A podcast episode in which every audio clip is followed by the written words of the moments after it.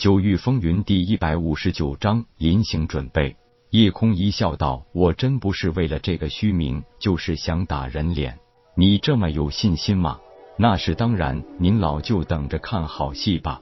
丹道、气道和阵道第一，我早已视为囊中之物了。武道第一，我只是要好好磨练一下自己，究竟表现多少实力，夺得个什么名次，临场发挥决定了。”为了准备这一次远行，夜空再次光顾金鼎商会，揭露真相的效果已经达到。夜空取消了追杀林长风的任务，把四枚灵海丹全部卖掉。杜如海代表金鼎商会上层，也终于做出表态，不能让夜空吃亏，直接划给夜空十万积分，作为贡献出复原丹和夺天造化丹技术的报酬，并且正式将夜空提升为金鼎商会客卿长老。近来，夜空为了研习气道和阵道，已经把自己客卿的积分和金卡上的灵石消耗一空。这一次十万积分，相当于一百万灵石的入账，让夜空的腰包重新鼓了起来，也尝到了做个富豪的滋味。毕竟，百万灵石已经是一个四大世家级别的大势力半年的净收入了。四枚灵海丹让夜空也得到了四万五千灵石，将复原丹、护心保命丹和灵海丹的原材料各自购买了几份，又买了一些炼器和布置阵法的材料，留下一万灵石，把其余两万灵石存进了金卡内。夜空回到自己的别院，再次躲进练功房，他需要做最后的一些准备。因为境界的提升，他有太多的事情要做。夜空不忍心浪费一丁点的时间。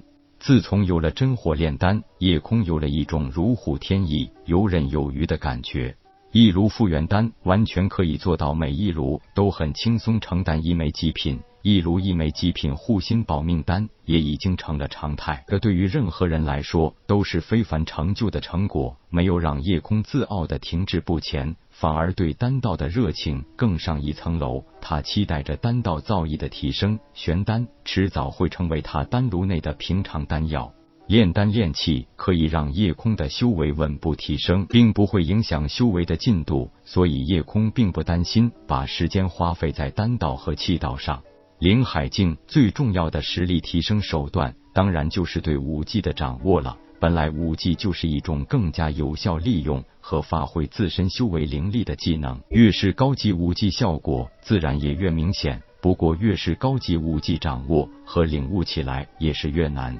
夜空属于全属性，根本就不是秘密，大家也终于相信它的全属性绝对不是废灵脉，只是因为当时测灵时没有精准测量到。也就让所有人至今也不明白夜空到底是什么品级的灵脉，因为还是金丹境时，夜空已经把几种武技了然于心，那时只能用金丹境的真元之力施展皮毛，如今早已是灵海境修为，所有的武技使用起来宛如水到渠成一样的自然。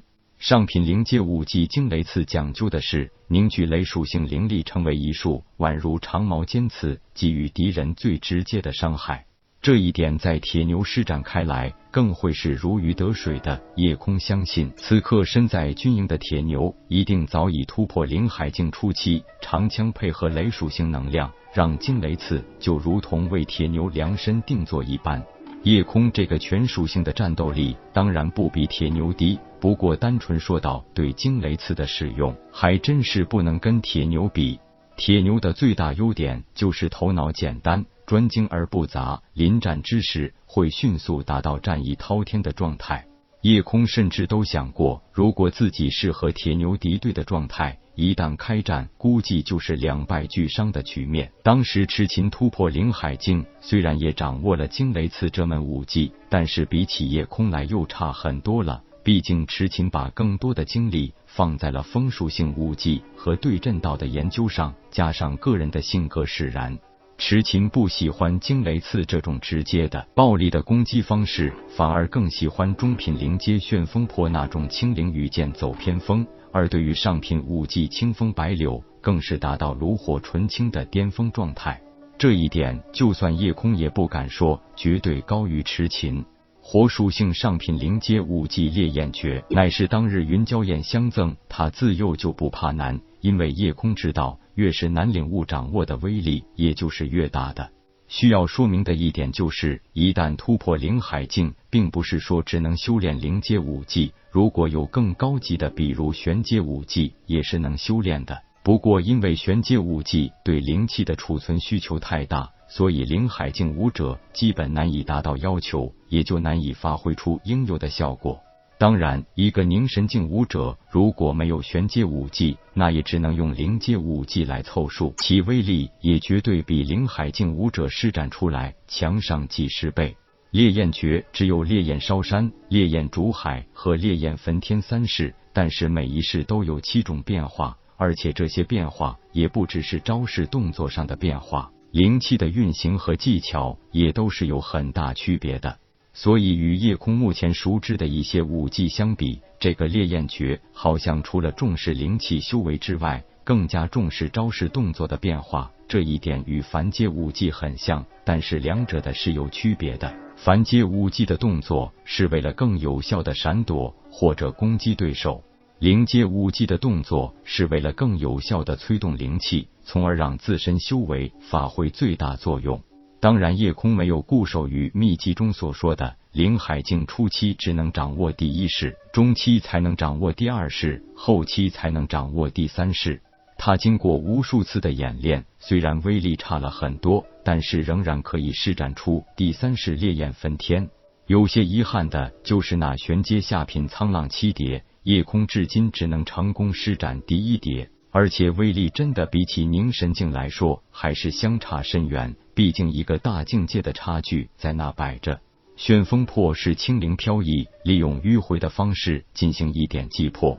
惊雷刺是狂暴急速，采用最直接的直线攻击方式，也是力透一点。烈焰诀和苍浪七蝶都属于大范围的杀伤方式，而且两者有个共同特点，就是更加注重水火的气势，这与指点江山或意的境界有点像。而作为下品玄阶武技的沧浪七蝶又有不同特点，它不是凝聚一点进行攻击，而是把灵力在体内进行凝聚压缩。不计较肢体动作的变化，利用累积的压力瞬间爆发，可以通过武者自由掌控，分别形成大面积杀伤或者凝水成束进行点状攻击。